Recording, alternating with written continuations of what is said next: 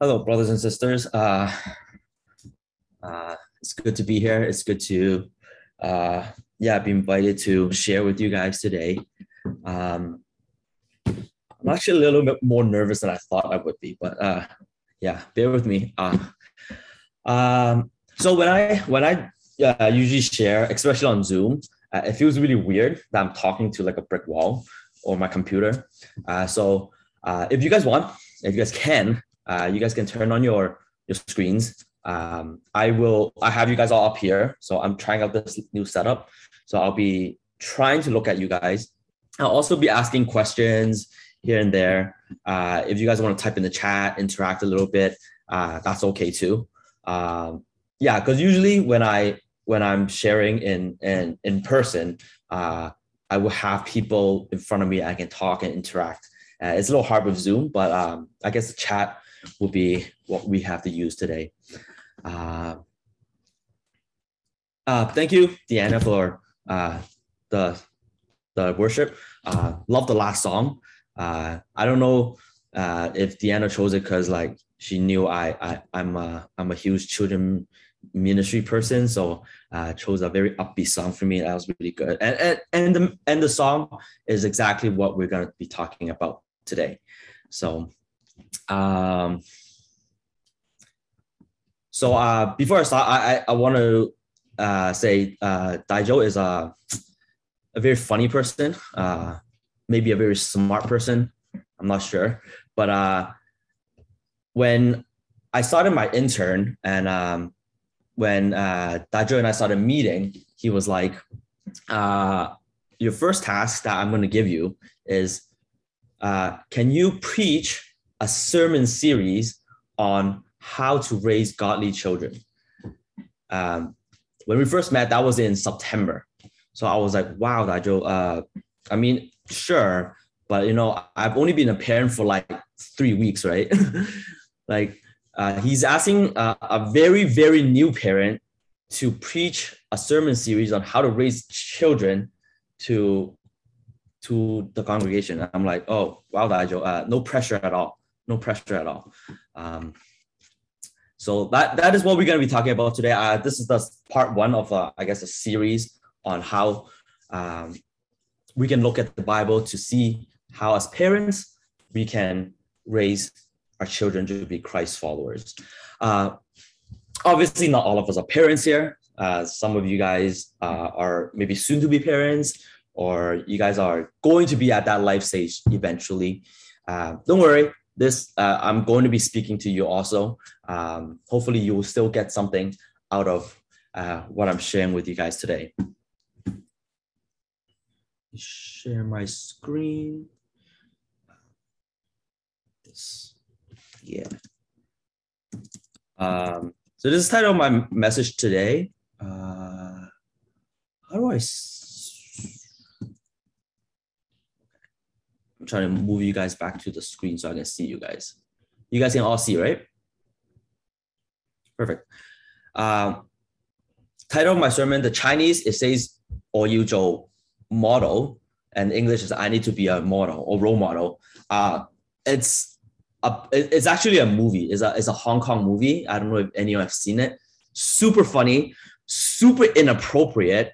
Uh, but um, yeah, this uh, this is kind of what I want to talk about today. Uh, keep these these two words in your mind: role model, role model. Okay. Uh, and and the passage is from Deuteronomy chapter six, verses four to nine. Um,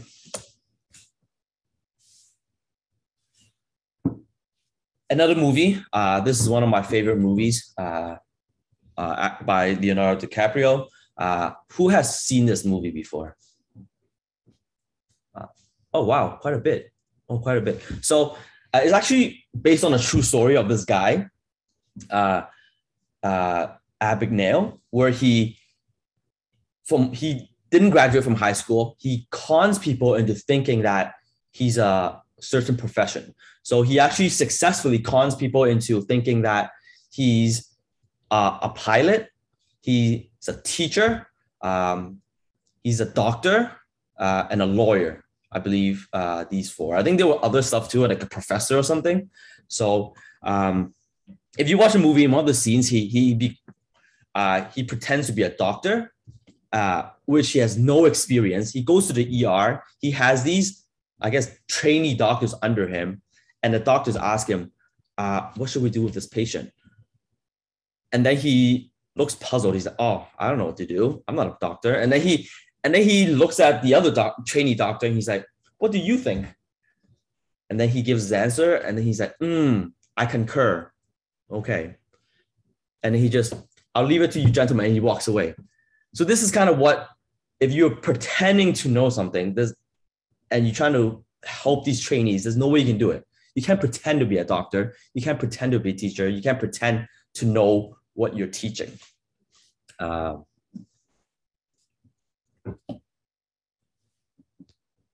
don't worry, it has something to do with the message, the movie. Okay. Uh, so we go into the passage today from Deuteronomy chapter 6, verses 4 to 9. Um, this is actually a passage that's very important um, to the to the Israelites, to the Jewish community. Uh, it's a short passage. Uh, I I'll I guess I'll read it out. Uh, you guys can follow along. Um, Hear, O Israel, the Lord our God, the Lord is one. You shall love the Lord your God with all your heart and with all your soul and with all your might. And these words that I command you today shall be on your heart. You shall teach them diligently to your children and shall talk of them when you sit in your house and when you walk by the way and when you lie down and when you rise. You shall bind them as a sign on your hand, and they shall be as frontlets between your eyes you shall write them on your doorposts of your house and on your gates. So here, uh, the text talks about uh, Moses uh, telling the Israelites about the commandments and the instructions that God instructed him to tell them. It was right after the Ten Commandments given to uh, Moses and the Israelites. Um, so we're going to look at this passage and see how we as parents or as uh, soon to be parents or future parents, how we can uh, lead our children. Uh, verse four, uh, right in the beginning, it says, Hear, O Israel, the Lord our God, the Lord is one. Uh, this passage was actually, uh, I actually read this passage every week in my Hebrew class. Um, it is a very important passage to the Israelites. It before anything, um, they they made the Israelites knew that their Lord is God, is the first and only God. Um, so this is very important before we go into the next uh, next verse, which many of you guys are very familiar with. Um, that loving your God with all your heart, with all your soul, and with all your might. So many of you guys may actually be more familiar with the, the New Testament version, where it's uh, Jesus says heart, soul, mind, and strength. Uh, so kind of uh, like the four that Deanna sang in our last song. So uh, why is there a difference? Why is there the extra? Uh, so, so this is Mark chapter. There's the extra heart, soul, mind, and strength. So uh, in Hebrew, heart and mind uh, is is the same thing. Incorporates into mind. So in the Hebrew uh, culture, um, in the Old Testament time, uh, their heart kind of leads their mind. Um, it kind of makes sense in uh, even for a lot of I think even for Chinese people, I think our heart and our mind kind of goes hand in hand. Is uh, but uh, in the Greek uh, culture in the New Testament where Jesus was speaking to. Uh, the Greek culture is a very intellectual uh, uh society, so uh, they separated the heart and the mind. Um, but in essence, what Jesus was trying to say, or what God was trying to tell Moses to tell the Israelites, is that uh, heart, soul, mind, and strength is the same thing. Um, so for the heart, it talks about passion. It's the emotion uh, uh, I guess uh, Selena Gomez said it best: "The heart wants what it wants." So it's really where your heart kind of leads. um, and your passion for something. Okay, heart is passion. Second is soul. Soul is is devotion. Um, is your life. You're giving your personality, your whole being uh, to our Lord. So heart is passion. Soul is devotion. Uh, so devotion could be like, oh, your, some of your godly choices, uh, obeying Him and what you do. Mind is is cognition, is kind of your rational thinking, your knowledge, what you think of God. And lastly, your might or your strength is, is, is action. Is action is using your all your strength, your power, or any or your physical ability to love the Lord your God. So this incorporates literally everything. Uh, we so what God is trying to say, or tell Moses, tell Israelites, you have to love the Lord your God, the only God, with everything in your life mind, soul, heart, everything. Uh, uh, we go on in verse 6, it says, And these words that I command you today shall be on your heart. So uh, when I when, when I hear on your heart, um, it means that I guess it's always on my mind. Um, when it's on your heart means uh, in the Chinese saying is uh, uh, you put something in your heart 你摆唔摆啲嘢落你心度 right uh, uh, like my mom always said 你都唔摆啲嘢落心度你都唔 you don't even remember your stuff uh, so that's what it means so we have to put it into our heart so that we remember it is in our mind um, and uh, and I guess I can give you an example when I think of uh, when you have something on your mind. Uh, so uh, one example that I thought of. Um, so before, uh, I used to play on the on the church basketball team with some of the people here. Like Patrick was the coach, and then Simon, and we were playing. Uh, we will have games sometimes after sun, Sunday nights. So whenever that week there's a basketball game, that is what is on my heart. I know it sounds horrible. It's always on my heart. So throughout the whole day, even during worship, uh, all I have on my mind is, ah, well, how, uh, what should I do tonight? Um, okay, I, I, I will I should try to score this many points. Or we're playing this team. Yeah, I'm gonna lock this guy down. I'm, I'm gonna shoot some threes today. That's all what is on my mind. Uh, that's kind of what it is. When you have something on your mind, you can't get it out of out of your thoughts. You're always thinking about it. Even if you're doing something else, you're trying to focus, it always goes back. Uh, yeah, that sounds about right, coach. I know. Uh, but I, I didn't even me thinking about it so much. I, didn't do very well in the games. So uh, uh, didn't didn't really help that basketball was on my mind. Um, another example, I guess uh, uh, maybe some of you guys can uh, relate. Uh, when you're hungry, you always have food on your mind. Uh, now that it's pandemic, uh, I, I don't know if you guys are the same where oh, I'm hungry. I kind of want to get food. I, I just, I'm like subconsciously, I just open my Uber Uber Eats app and I scroll. I'm like, ah, what do I want to eat? What do I want to eat on my Uber Eats app? And, and I'm not getting anything. But when I'm hungry, like food is always just going to be on my mind.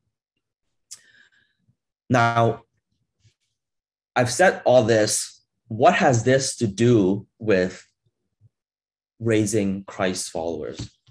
uh, if we want our, I'm gonna give it to you guys all straight, very, very straight right here. This is what I want you guys to get today. If you want your children to be Christ followers, you yourself have to be Christ followers, right? If you want your children to be Christ followers, if you and you yourself is not wholeheartedly following Christ, that ain't going to work uh, it's like in Luke chapter 6 when Jesus gave the parable, blind leading the blind.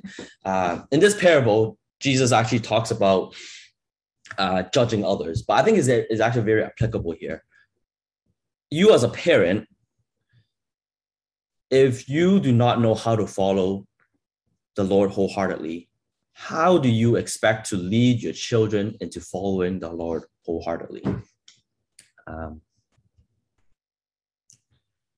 if we want our children to be Christ followers, and at the same time we're not setting that example for them, um, that is not going to work. Um, there's an example that uh, uh, a story that I've heard from from my pastor about uh, prayer meeting.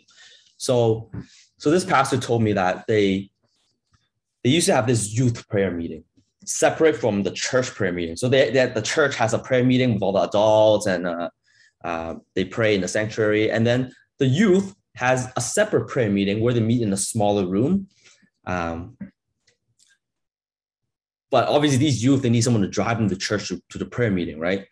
But uh, a lot of the parents actually weren't willing to drive them to church for the prayer meeting. So uh, I guess the the the dosi, the counselors or other people have to end up driving them to this prayer meeting because these kids want to come together to pray, um, and that's that that is so awesome. Like they go, they these kids go to church on uh, Friday for fellowship, uh, Sunday for worship, and even on Wednesdays they they they go for prayer meeting. Uh, they really have the heart to have this community to pray together. But their parents much rather stay at home to watch kicked out than drive their kids uh, to church. Um, I mean, I everyone needs their time alone. I get it. It's tough being a parent, but if your kids are so willing to come to church, but you're not willing to, um, and you still want them to go to church, but you yourself don't have the same motivation, uh, not the best example. Um, how can we be the best example for our kids? Uh, in verse 7, uh, it starts off saying, You shall teach them diligently to your children. Uh, so here, when what Moses was saying, teaching them diligently, is they were talk, uh, talking about how God has led the Israelites out of Egypt. Uh, so with the the miracles that he did in Egypt, the the ten plagues, the the, the Red Sea, the split of the Red Sea, uh, all these miracles, Moses is telling the Israelites, you need to teach these to your children. Tell them to your tell these stories to your children. Um, I love the word diligently here, used here.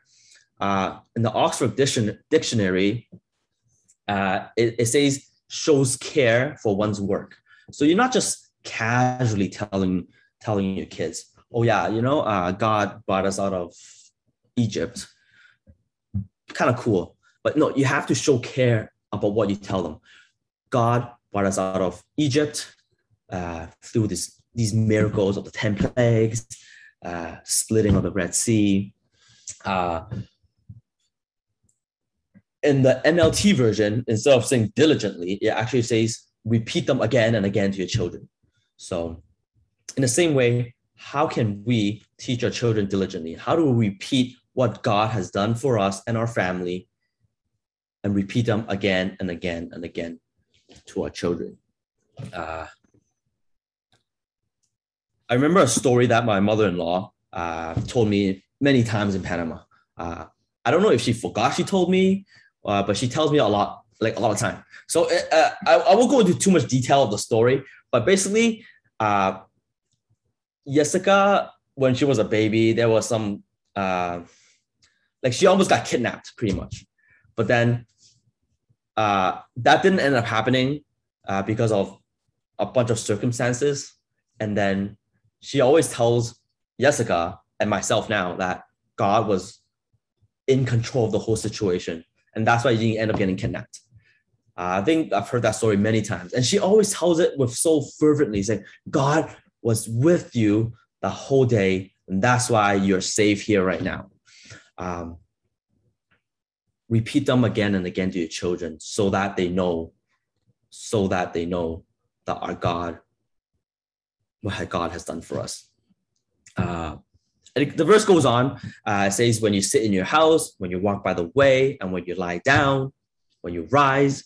So pretty much when you're outside, you're at home, you're sleeping, you're awake, all the time, you should be having these things that God has done for you on your lips, and telling people always on your mind.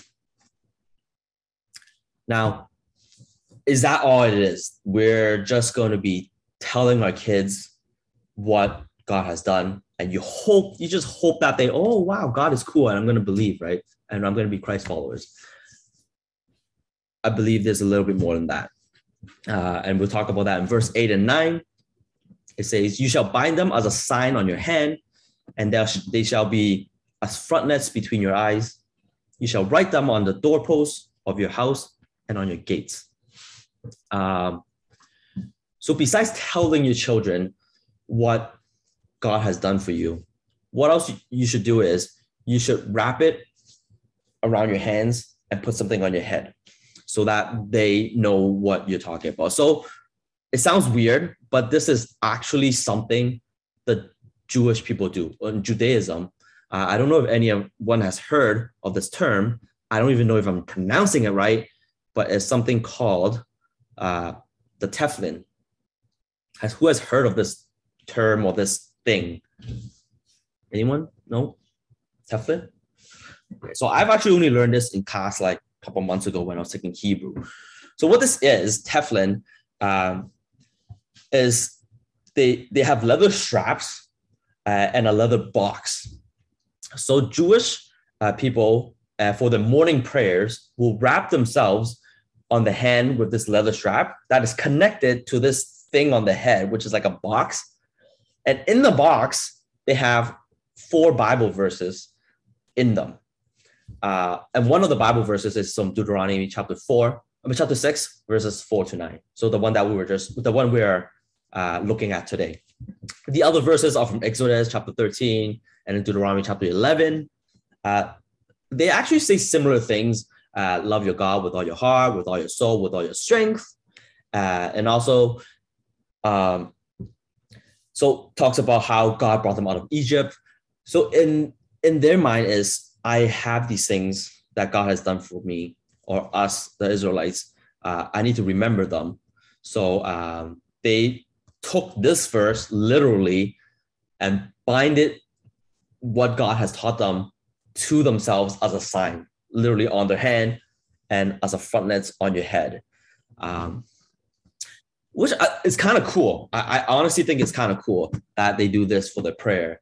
But um, is that what God is trying to say here? Literally binding them on your hand and on your head. Uh, So um,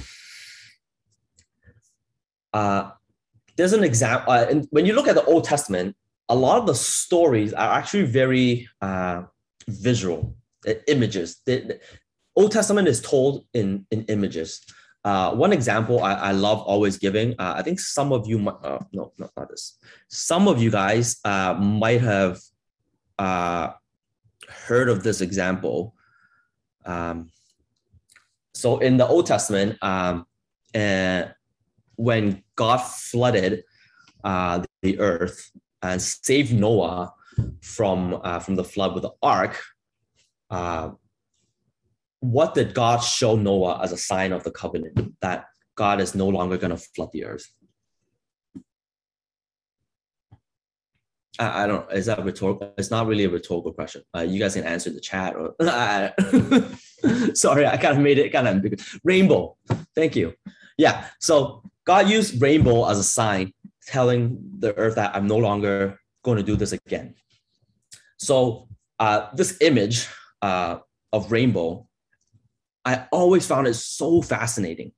So in in the Hebrew language, when the word rainbow happens in the English Bible, there's no such word as rainbow. What the word is in the Old Testament in Hebrew is, is the word bow. Bow as in like archery, bow. So that's what it is. Uh, if you look at it in a, like image, after you like the bow is used to hunt and destroy and kill. That's that's the significance in the Old Testament because they were a hunter and gatherer society, right? So the bow is used to attack. Now, so when you go home after you shoot a bow, what do you do? Uh, you're gonna hang the bow on your wall or something. So when you hang the bow, this uh this is kind of the shape of it. Uh, it, it yeah, oh, okay, it's really ugly. But you know what I mean. You hang the bow sideways and you hang it up. This is kind of the shape of the rainbow. So what God is essentially telling Noah and, and all of us that I'm hanging, I'm hanging up my bow now. I'm no longer gonna attack the earth. I'm no longer gonna flood the earth again and destroy all living beings. Okay. So that's that's the image of the bow. So now you guys know that rainbow and bow is the same thing uh, in the Old Testament. Um, so I thought that was kind of cool. Uh, in the same way, in the same way, uh, here, uh, I don't know how to erase that. Uh, uh, I'm gonna erase it. Okay, okay whatever. we'll leave it. Uh, in the same way, uh, when we see here, you shall bind them as a sign on your hand. Um, what do you do with your hands? You, I guess, you do stuff with your hand. you, you do action with your hand. Uh, what I believe Moses is trying to tell the Israelites here is not only are you supposed to tell your children diligently about all that God has done for you, you need to act it out for them. Show them how God has done for you, what God has done for us ah, when He brought us out of Egypt. Actions. And frontlets between your eyes instead of having the box, maybe Moses is trying to say is have this on your mind all the time. And you shall write them on your doorposts of your house and on your gates. It could literally be having it on the doorpost, like uh, I guess those Chinese people, you they fai chun, or not fai chun. Yeah, I guess fai chun, you know, Chinese when they put it in your doorpost so people see it.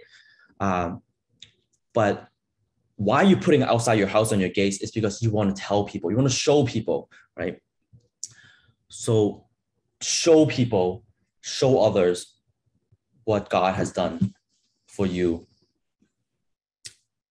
when he brought you out of Egypt. In the same way for us, how do we help our children um, show them that with action, uh, having it in our mind constantly, and just showing others that do not know our God about what God has done for us.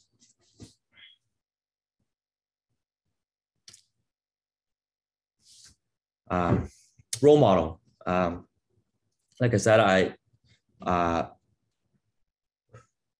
we're going to talk about uh, role model today.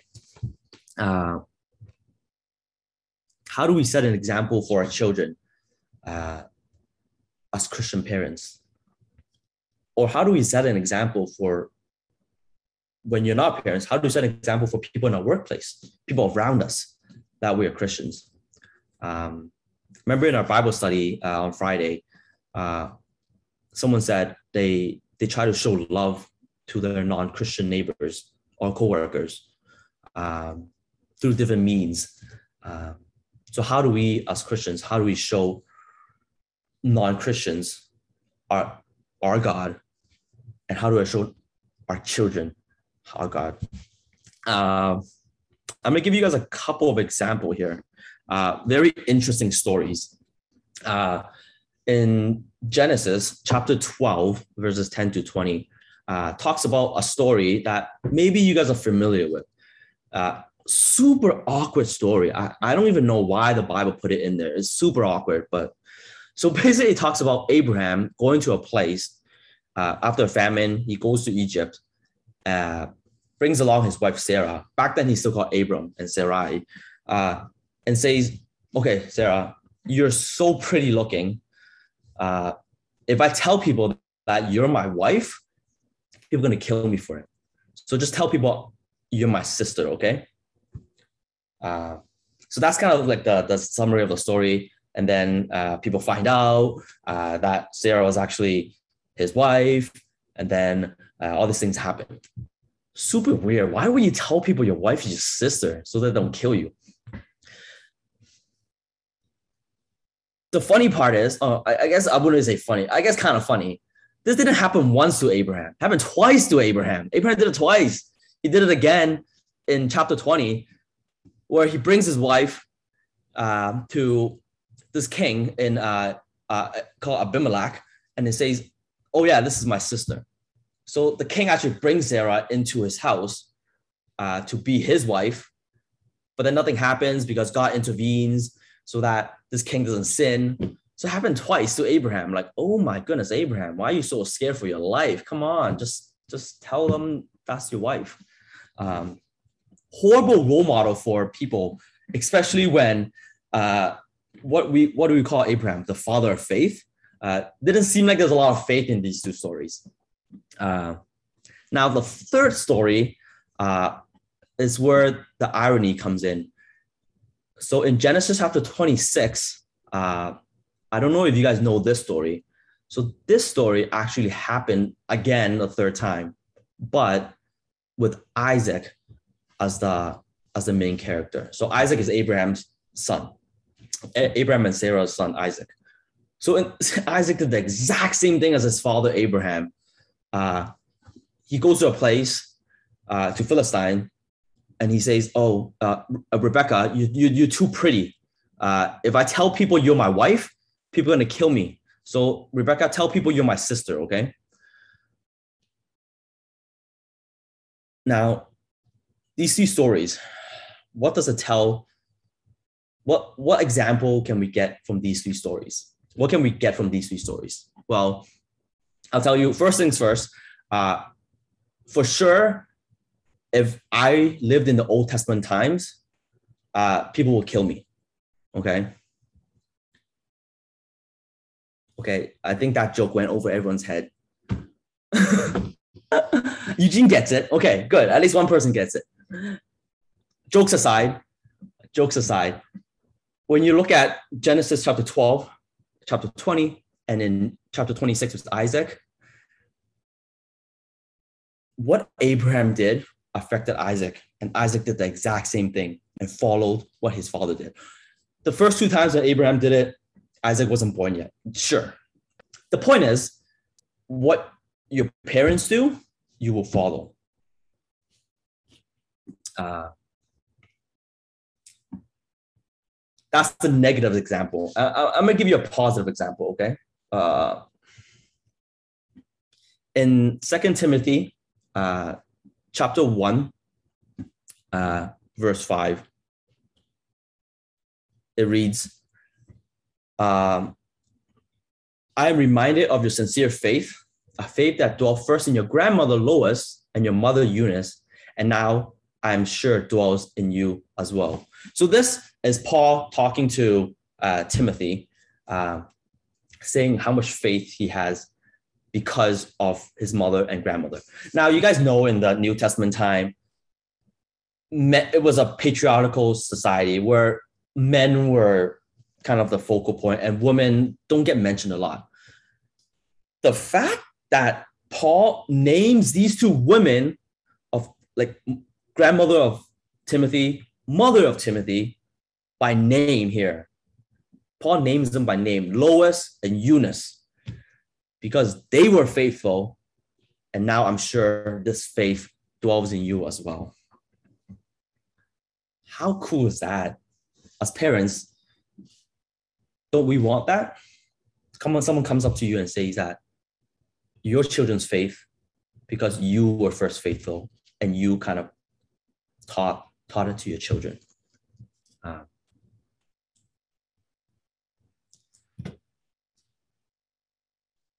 So whether we like it or not, our children look up to us. That's going to be a fact. Whatever you do, they do. So how can we be a good example for them? Um, how about do we are we on time for worship? Um, even for Zoom, are we there? Uh, do we pray before we eat? Uh, do we pray before we sleep? Our kids, our children see that. Uh, Same with people who don't have children. When you go out, when you're with your coworkers, when you eat, do you pray? Or do you do the amen? Oh, and you eat. Do you actually pray and show people that, yeah, I'm okay. I'm, I pray. That's okay because God is amazing. Brother and sister, do you want to be a role model? Um, I, I got permission from uh, this parent, so I'm gonna share a story. Uh, so uh, our beloved sister Anna uh, has three beautiful girls. Uh, so I asked them. Uh, I asked her, uh, "What do you do with your kids at home uh, for uh, that teaches them about God?" And she she says that she actually devos with them every night before they sleep. All three of them. Uh, must be hectic, especially with Sari being so young, right? Must be hectic. Um, and they remember Bible verses. Uh, they remember one Bible verse every month. Uh, sorry, every month, every week, every week. Um, and then during Bible study, uh, she was sharing how uh, not only does Anna ask them to remember the Bible verse, she herself tries to remember the Bible verse. I think that's awesome, right? You're, devoting with your kids, you tell them to remember Bible verses, but if you don't remember them yourself, the kids will be like, know, mommy, you, you don't you don't know it. Why do I have to remember it? I think that's awesome. She she doesn't just teach them, guide them, but she's part of it. She does it herself too, setting an example for the children. Uh, I can see also if you see Anna with having three kids, three very energetic little girls, must be crazy. It's been how many years, uh, three, four years since I've been to Friday Connection Night. I have not seen Anna miss a single fellowship, even with three kids. That's a good example, guys. Hannah is going to grow up saying, oh, I'm not going to miss fellowship. Mom never missed fellowship once, not even once, carrying three kids. Uh, Dennis and Deanna, same thing, having Titus. Not they having the one kid is crazy enough, but they try their very best to come to fellowship every single week. There are times where around nine o'clock, they're like, ah, Titus, like going crazy. I gotta go early. But they still manage to come here because they're dedicated. They want to show Titus that fellowship is important. brother and sister, what kind of role model are we to our kids? Brothers and sisters, I know we're not perfect. We're not, we can't, we cannot be perfect parents. We cannot be perfect parents. We may fail in front of our kids sometimes. Uh, we may have slip ups or have days where we're lazy. Um, I get that. We all have that. But how can we be the best role model we can be for our children? As parents, we spend the most time with our children. Not the pastor, not the children pastor, not the Sunday school teacher. We spend the most time with our children. there is honestly no way around it. If you want your children to be Christ followers, we must do our part as parents. It is not easy being a parent. It is not easy being a Christian parent. What kind of example are we setting for our children? Um,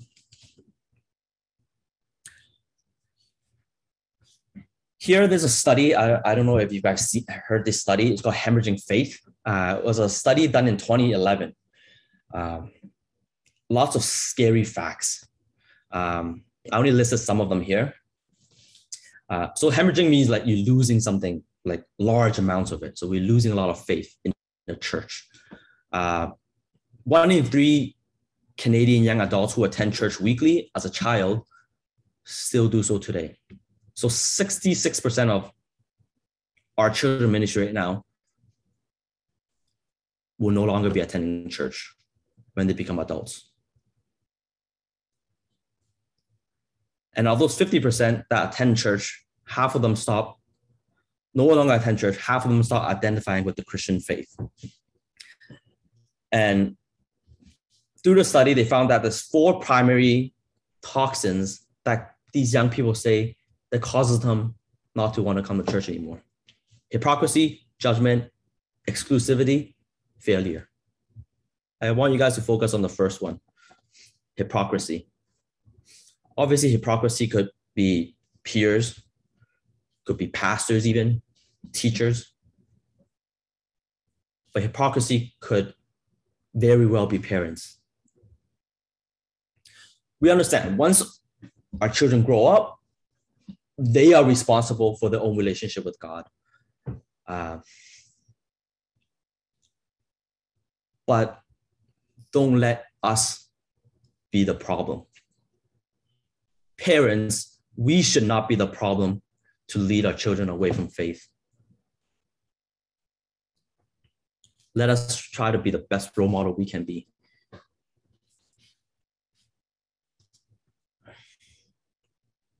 I'm going to end here with a with a challenge for you guys. Can this be us, parents?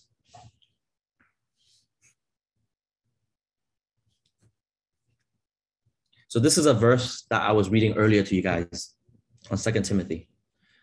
Um, I left it blank there. Uh, I want parents to to think and reflect on this, and for those that aren't parents, think and reflect on how you can be the ambassador for Christ, how you can be a role model for those around you. Uh, I'm gonna pick on Deanna again because she was my worship leader today. How awesome would it be if someone goes up to Titus and says, Titus, I am reminded of your sincere faith, a faith that dwelt first in your father Dennis and your mother Deanna, and now I am sure dwells in you as well. Brothers and sisters, can we read this verse? Can we be this? Can this verse be us as parents?